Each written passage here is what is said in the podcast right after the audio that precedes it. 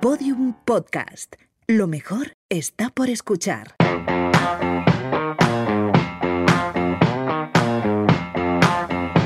Mañana empiezo. Temporada 6.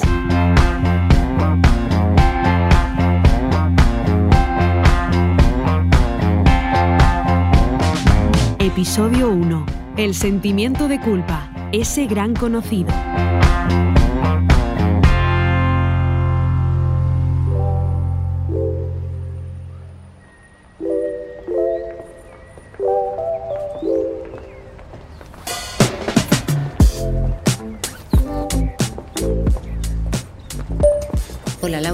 Tal? ¿Cómo estás? Oye, perdona que no te haya llamado antes, pero es que he estado súper liada de curro, con los niños, la casa, bueno, en fin, ¿qué, te voy a contar? Oye, que me siento fatal, pero que hablamos cuando puedas y, a ver si nos vemos prontito, ¿vale, guapa? Un besito.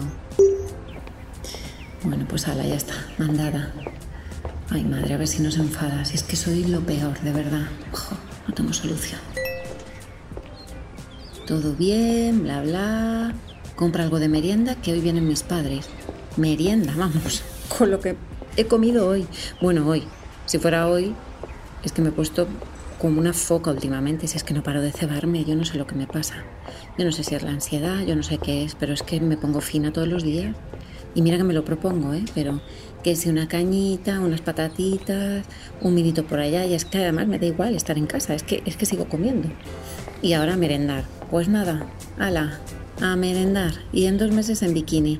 A ver quién baja a la pista aquí de la comunidad, a que te vean las lorzas.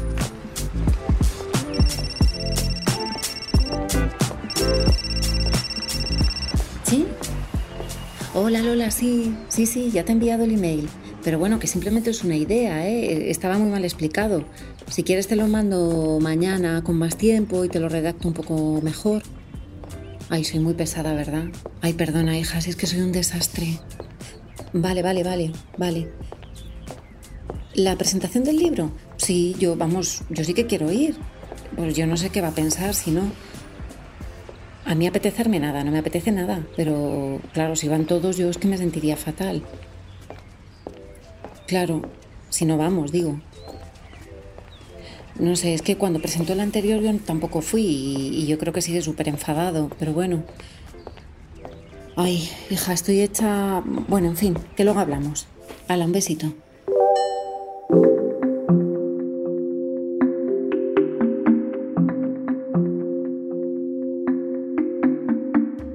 Sentimiento de culpa eh, es un sentimiento desagradable, es un sentimiento agrio y punzante que nos produce a todos una intensa sensación de malestar. Puede ser, de hecho, tan, tan intenso como un tsunami que se lleva toda nuestra tranquilidad por delante y, y serenidad. Por lo tanto, es, yo diría que uno de los sentimientos con peor reputación. Laura Rojas Marcos es doctora en Psicología Clínica y de la Salud y terapeuta. Este sentimiento, el sentimiento de culpa, es un sentimiento que está relacionado eh, con aspecto exclusivamente humano, ya que es uno de los factores que nos diferencian del resto de los animales. ¿no? Eh, actúa o sea, al fin y al cabo, mm, como decía Castilla el Pino, el escritor, quien se culpa de una acción se autorreprocha las consecuencias de esta acción. Eh, el sentimiento de culpa es humano, meramente humano, y tiene su origen, para algunos un sentimiento innato y universal, pero para otro es aprendido durante la infancia. Y en ese sentido, la culpa ha estado presente siempre. Lo cierto es que desde los principios de la historia de la humanidad, el ser humano ha creado una jerarquía de normas, leyes, de conducta con el fin de establecer un orden, unas pautas de comportamiento y una estructura social. Por lo tanto, cuando éstas no se cumplen, como consecuencia surge la culpa y hay un remedio, que es el castigo.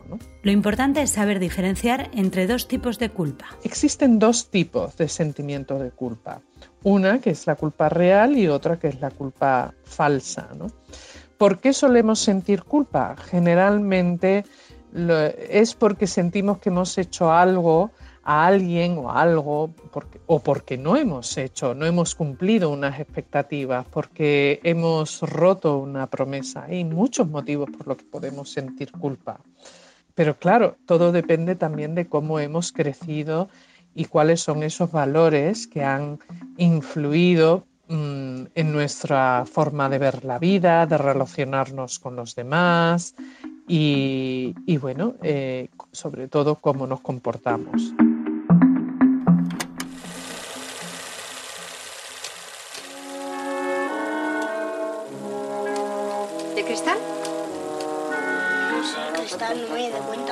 ¿Dónde está el cristal, Manolito? Catalina, mujer. Las terceras en un mes, papá. ¿Es que no me digas? Yo sabía que las collejas estaban sobrevolando mi cabeza en aquellos momentos. Una colleja es una torta que te da una madre, o en su defecto cualquiera, en ese lugar del cuerpo que se llama nuca. No le des al chiquillo tanto en la cabeza que está estudiando. ¿Estudiando? Ya veremos las notas. ¡Ya veremos las notas! Como decía anteriormente, la culpa, el sentimiento de culpa, forma parte de nuestra condición humana. No es algo malo ni algo negativo que hay que eliminar el tener la capacidad de sentir culpa. No olvidemos que la culpa es una reacción ante una situación donde hay una conciencia respecto a si se ha hecho daño o no. Por tanto, es, tiene como una función de un barómetro y nos ayuda también a controlar nuestros impulsos, es decir, a controlar nuestra conducta. Y eso implica también un aprendizaje. Por tanto, no hay que eliminar que los niños se sientan culpables, sino a enseñarles a gestionar qué significa sentir culpa y que esté más asociado a un mal comportamiento, asociado a hacer daño a alguien y que también existe la posibilidad de poder enmendar y el papel que tiene el perdón. ¿Qué pasa cuando la culpa viene porque pensamos de forma distinta a nuestra familia? Todos en la familia crecemos con una serie de normas y valores y, bueno, y expectativas. Y a veces puede ocurrir que nos inculcan unas creencias, nuestros padres, nuestros eh, profesores y bueno, los adultos que nos rodean y bueno, pues unos valores o unas creencias que a lo mejor a medida que nos vamos haciendo mayores, eh, durante, sobre todo durante la adolescencia, nos vamos encontrando que no compartimos y por tanto quizás eso pueda crearnos sentimiento de culpa. Y ahí está una vez más la culpa. ¿Por qué? Porque a veces nos sentimos culpables porque consideramos que no estamos siguiendo las normas esperadas o lo que hemos aprendido y quizás en algún momento no hemos cuestionado. Eso es normal, pero lo cierto es que para trabajar ese tipo de sentimiento en realidad de lo que estamos hablando no es de la culpa, sino que quizás no estamos de acuerdo o no compartimos esas creencias. ¿Y cómo afrontamos esto? Aquí lo más importante es ser leal con uno mismo, con sus propias creencias, con sus propios valores, entender los porqués, eh, es lo más importante, sobre todo para la salud mental. Por tanto, ese sentimiento de culpa que se puede originar en un momento dado, con el análisis, con, con la reflexión, la introspección y en un momento dado hablando con alguien externo, a la familia o el entorno donde se han aprendido esas creencias y valores, pues entrar en una reflexión constructiva y, un pensamiento crítico para poder entender eh, dónde está el conflicto, el por qué y que sencillamente quizás uno tiene una opinión y una manera de hacer las cosas y unas creencias diferentes.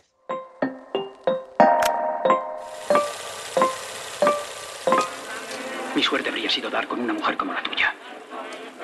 Como Kay. Tener hijos. Una familia. Por una vez en la vida. Parecerme a... Papá. No es fácil ser buen hijo, Fredo. Nada fácil. Mamá me tomaba el pelo. Decía, tú no eres hijo mío. Unos gitanos te abandonaron en mi puerta. Pienso que es cierto.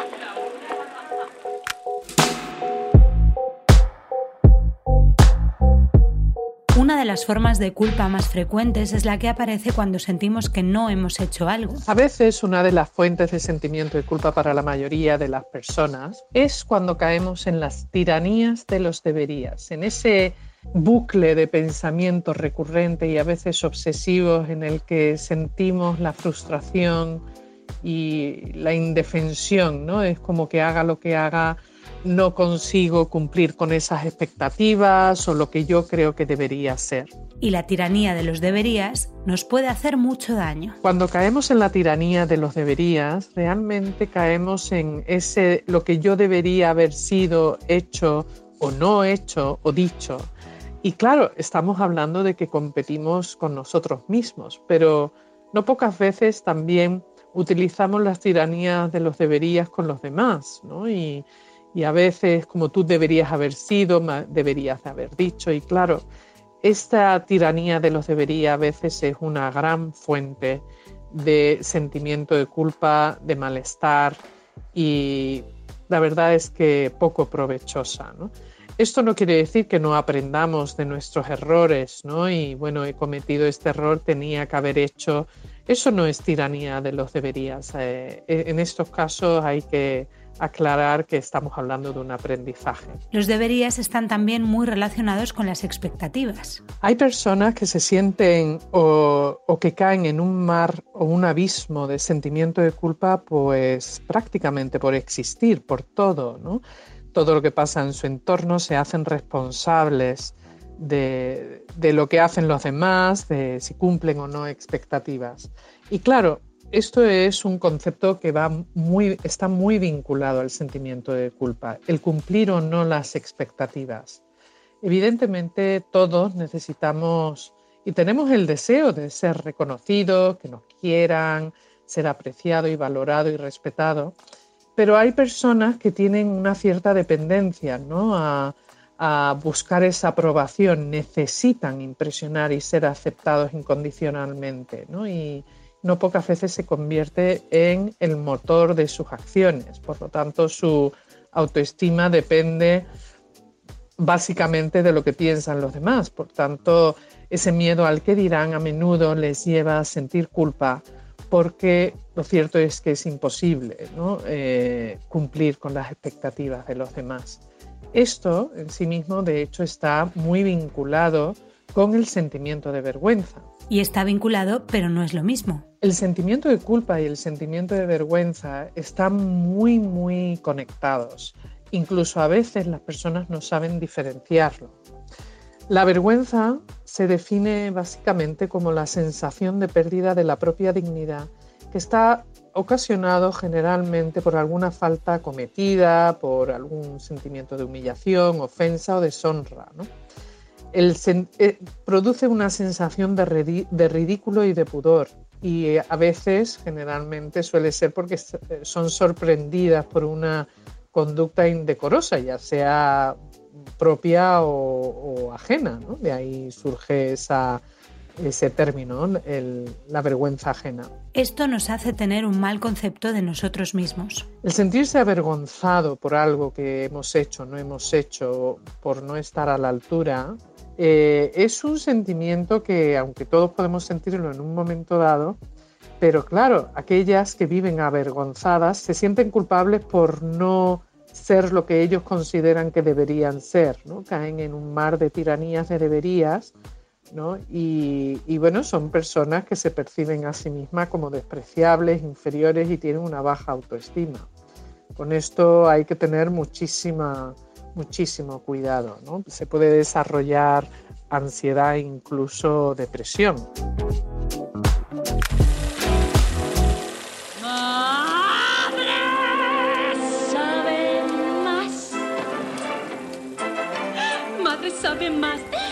¿Acaso tu mami sola no subsistirás?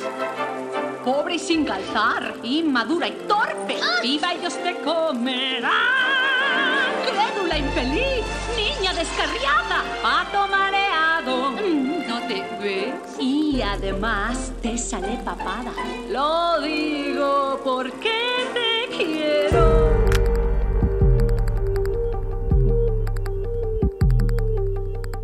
Hay personas que tienen un perfil determinado que genera culpa. aquí estamos hablando de personas que suelen ser, a lo mejor, tienen una actitud bastante crítica, evaluativa respecto a los demás, están continuamente evaluando, tienen como el ojo puesto en los demás con el fin de eh, criticar, incluso castigar. Hay que tener cuidado con eso. En algunos casos, en algunas relaciones, a menudo me encuentro a personas que tienen una actitud de chantajista emocional, donde utilizan la culpa como moneda de cambio para provocar sentimiento de culpa en otros. Con estas personas hay que tener un cuidado especial porque no solamente son personas tóxicas que nos pueden hacer mucho daño, eh, sino que pueden incluso mm, herir nuestra autoestima y hacernos dudar de nosotros mismos y nuestros criterios. Por lo tanto, el evitar a personas que son chantajistas emocionales, que producen, nos producen culpa y a veces incluso disfrutan de ellos, eh, hay que tener cuidado. Y es importante identificarlo. Algunas de las personas que a veces tienden a utilizar de manera placentera el sentimiento de, de, culpa son personas que son muy manipuladoras, que tienen un perfil de personalidad sumamente manipuladoras, narcisistas eh, e incluso los psicópatas. Y cuando hablamos de psicópatas no estoy hablando sobre personajes como Aníbal Lecter de la película El silencio de los corderos, no, sino psicópatas de nuestro día a día que también los hay. Son personas que de hecho no suelen sentir sentimiento de culpa, son personas que no sienten compasión ni remordimiento, ¿no? Incluso están aquellos, algunos que son narcisistas, que eh, de hecho se divierten manipulando a los demás. Eso hace que tiendan a la manipulación. Y cuando hablamos de manipulación, ¿de qué estamos hablando? Pues estamos hablando de personas que tienden a buscar el dominar, influir en algo, en alguien, eh, con la intención de sacar un provecho propio, ¿no? en el que pues utilizan como moneda de cambio las emociones de, de otra persona. Hay perfiles distintos. Hay básicamente cuatro tipos de, estilos de manipuladores. ¿no? Uno es el encantador, el, otro que es el respetable, otro el culpabilizador y después el autoritario. ¿no? Pero el manipulador, al fin y al cabo, es alguien que tiene la habilidad de saber, por ejemplo, venderle hielo a un esquimal en el Polo Norte. Y tener cuidado porque pueden hacer mucho daño a los demás. A la persona a la que manipulan, a las víctimas de, la, de las manipulaciones, que también podemos serlo todos en un momento dado, pero hay personas que conviven con estos manipuladores y claro, están continuamente eh, siendo chantajeados y sienten una profunda confusión sobre sí mismos. Eh, no saben eh, si están en lo cierto no y, no pocas veces sienten que están perdiendo la cabeza ¿no? y, desde luego son personas que no viven eh, en la serenidad. Por lo tanto, el saber identificar a estas personas, sobre todo a los manipuladores perversos, es fundamental. Y cuando me preguntan qué es lo que recomiendo respecto a estas personas, definitivamente la distancia mientras más mejor, porque son personas que hacen muchísimo, muchísimo daño.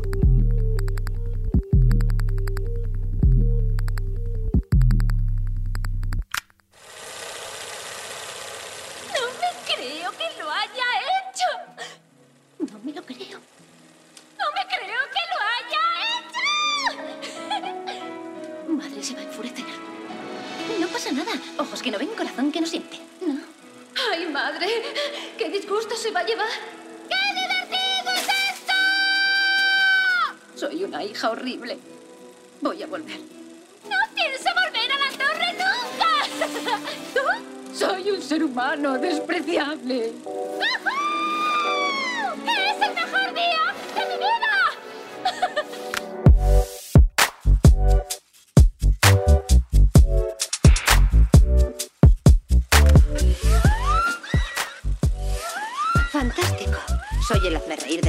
país, tengo el culo del tamaño de Brasil, soy hija de un hogar deshecho y un desastre en todo. Me siento culpable por comer cosas que no debo. Bueno, lo cierto es que todos en un momento dado no podemos saltar esa regla o compromiso que tenemos respecto a la alimentación. Evidentemente, por ejemplo, personas que son diabéticas y que comen algo que tenga azúcar, pues no es conveniente y si se sienten culpables, yo diría que ahí hay un sentimiento de culpa real porque realmente están haciéndose daños a sí mismos, ¿no? Pero, por ejemplo, en caso de personas que están llevando una dieta determinada, saludable pero determinada, bueno, el hecho de que uno se salte la dieta, lo cierto es que no pasa nada ni es un trabajo perdido, por lo tanto ahí se puede relativizar. Y tener la capacidad de relativizar es importante porque, bueno, mm, eh, el ser estrictos, eh, el 100% en algo, al final, ah, pues puede en muchas ocasiones ser más destructivo que otra cosa.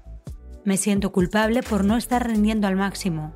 Sensación de ser un impostor en el ámbito laboral.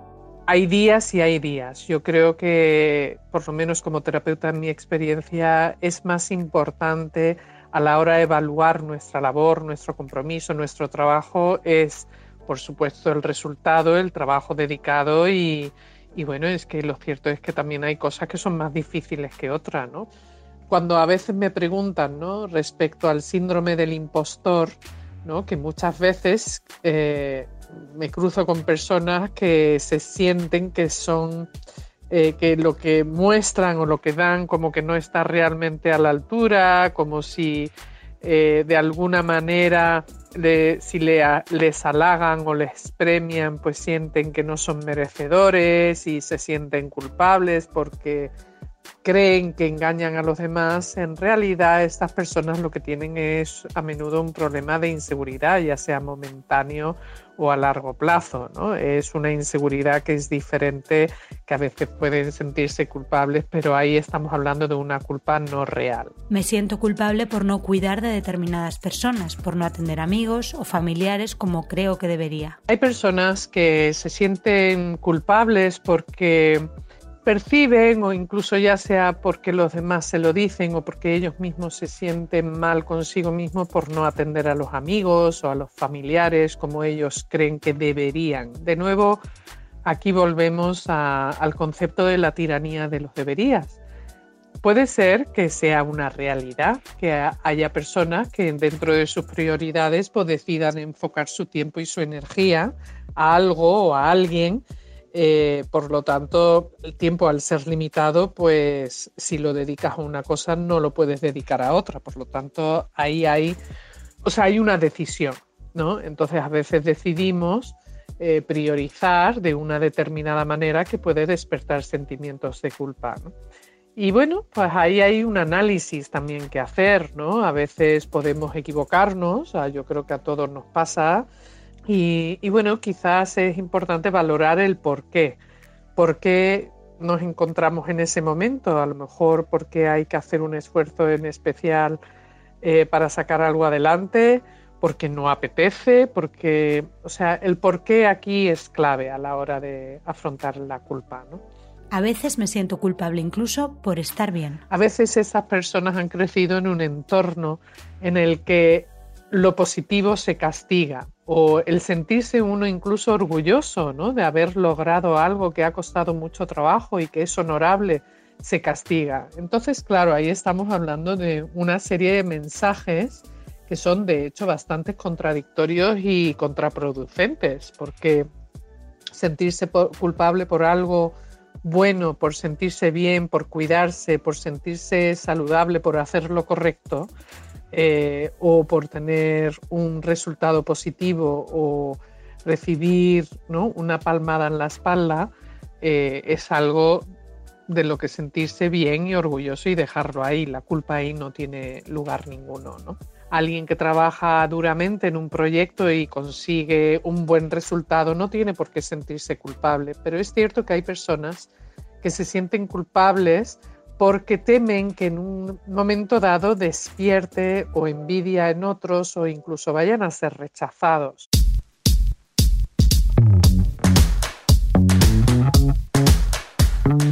¿Qué podemos hacer para superar y liberarnos del sentimiento de culpa, ¿no? este sentimiento tan punzante y angustioso? Pues aquí la clave básicamente es saber diferenciar entre los dos tipos de culpa, la culpa real y la culpa falsa. Por lo tanto, ser objetivo y saber analizar eh, ese acto o no, no, acción que hemos hecho si realmente somos responsables de un daño. ¿no? Vale, somos responsables de un daño. ¿Y ahora qué? Esto sin castigarse a niveles que insospechados, porque lo cierto es que me encuentro a muchas personas que cuando se sienten culpables entran en un bucle de fustigación que tienen dificultad para perdonarse a sí mismo y eso tampoco es algo sano.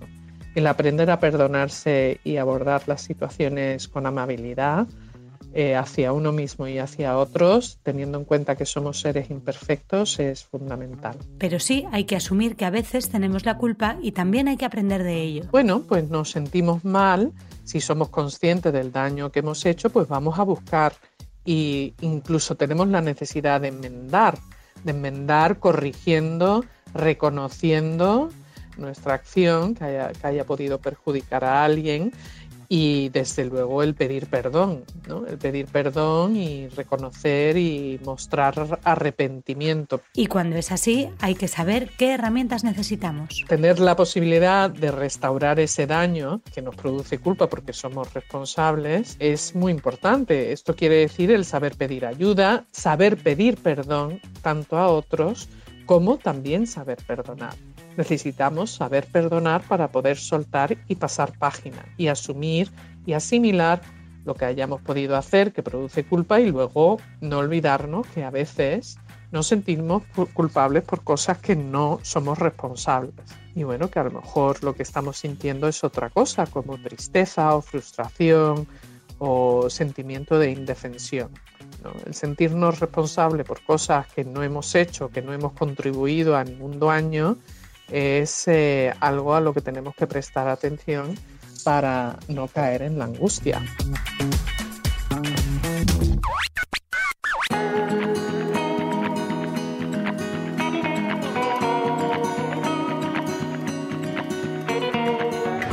No debemos olvidar que el sentimiento de culpa es algo que a pesar de producir malestar es algo necesario es bueno sentir culpa, sobre todo cuando eh, nos sentimos que nos arrepentimos o tenemos remordimiento, porque nos da la oportunidad o nos ofrece la oportunidad de poder pedir perdón y enmendar, hacernos responsables, de aprender y sobre todo no olvidemos que las personas que nunca sienten culpa eh, son personas que son psicópatas y que no tienen la capacidad de empatizar y de ponerse en el lugar de otros. Por lo tanto, queremos poder sentir sentimiento de culpa. Lo que no queremos es vivir en un mundo de culpa, porque eso tampoco es razonable. Pero como todo, en moderación y manteniendo un equilibrio y el sentido común, siempre van a ser un aliado esencial a la hora de afrontar sentimientos de malestar como la culpa. ¿no?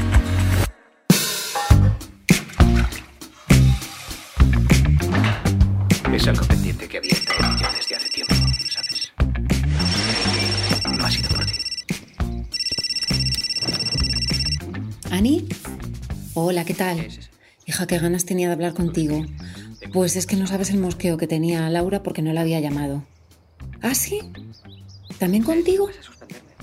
Ay, hija, pues me quedo más tranquila porque a lo mejor no es solo cosa mía. ¿Qué dice? Uh, menos mal. Sí, sí, sí, lo mismo, lo mismo me dijo a mí, vamos. Pues es que además se me ha juntado todo, porque, ay, mira, estos días tengo la sensación de que no doy pie con bola en el trabajo, como que todo lo hago mal, me veo tremenda, súper gorda y, horrorosa, porque como estoy súper agobiada, pues no paro de comer. Y, ay, yo qué sé, Ani, que me siento un desastre. ¿Cómo que bienvenida al club? ¿Tú que vas a estar así si tú lo haces todo bien? Anda ya. Sí, sí, sí, hija, sí, ya lo sé. Que está claro que cada una pues se machaca por algo. Cada uno tenemos lo nuestro.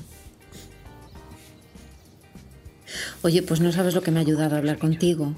Parece que diciendo las cosas en alto les quitas importancia, ¿verdad? Sí.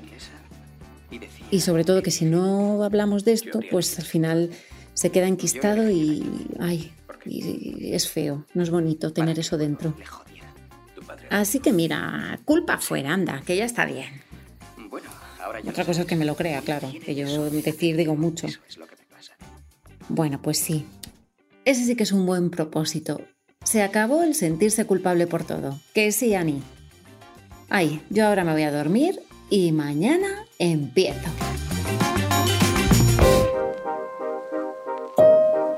Crisia te cuida, un espacio para mantener el equilibrio y fomentar el bienestar, con Natalia Ramos. Entre las múltiples recomendaciones que encontramos para llevar a cabo un estilo de vida saludable, siempre está la de no ser sedentarios, ser activos. Natalia Ramos es responsable del equipo de nutrición de Angulas Aguinaga. ¿Qué tal? Hola Elia, ¿cómo estás? ¿Qué papel juega la alimentación a la hora de llevar una vida activa? Pues mantener una alimentación variada y equilibrada es fundamental para tener un buen estado de salud, pero esta se debe combinar también con otros hábitos de vida saludable, indudablemente. Por ejemplo, la práctica de ejercicio físico diario, descansar correctamente, evitar el estrés y también evitar otros hábitos como el tabaco o el alcohol. La combinación de todos estos factores contribuye a prevenir la aparición de enfermedades como la obesidad o enfermedades del corazón, afecciones osteomusculares o cognitivas y también es importante que mejora nuestro estado de ánimo. ¿Nos vamos a encontrar mejor si aprendemos a combinar una vida más activa con una alimentación más saludable? Evidentemente es fundamental combinar una serie de hábitos de vida saludable ya que se complementan y se potencian entre sí.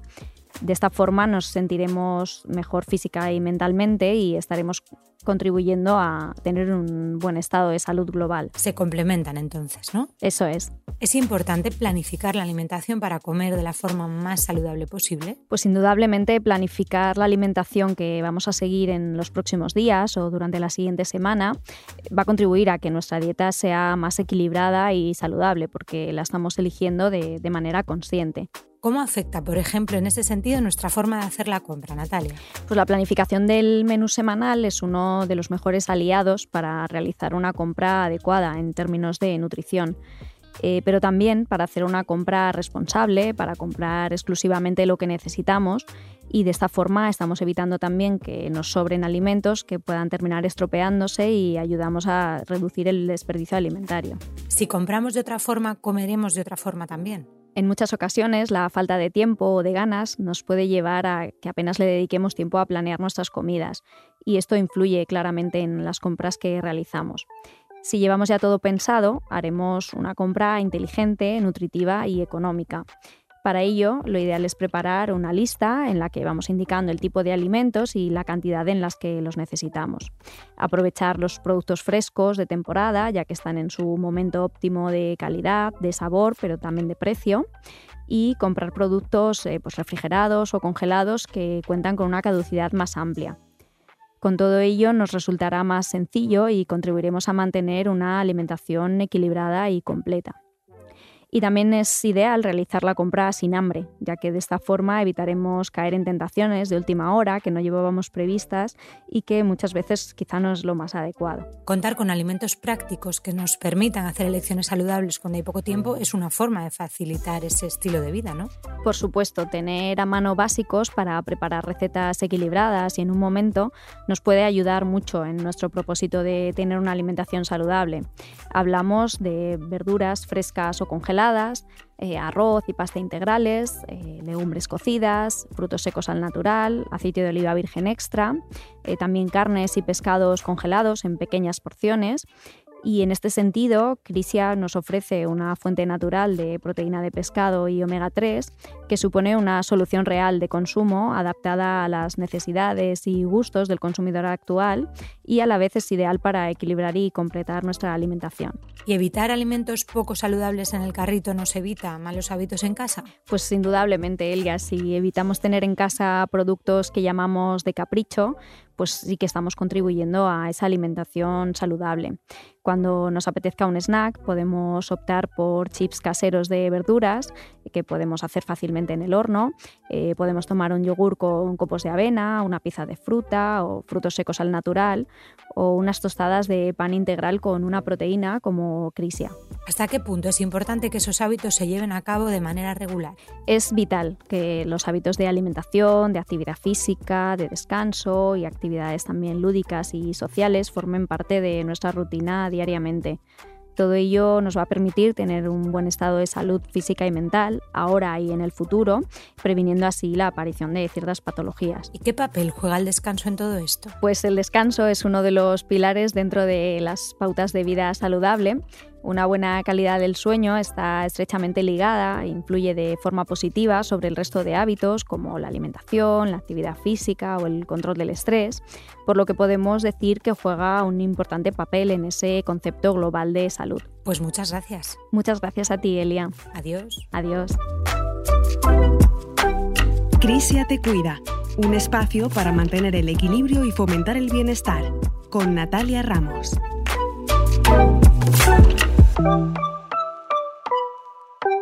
Escucha todos los episodios de Mañana Empiezo en podiumpodcast.com y en nuestra aplicación disponible para iOS y Android. También puedes seguirnos en nuestro canal de Spotify y suscribirte a nuestros canales de Apple Podcast, iBox y Google Podcast.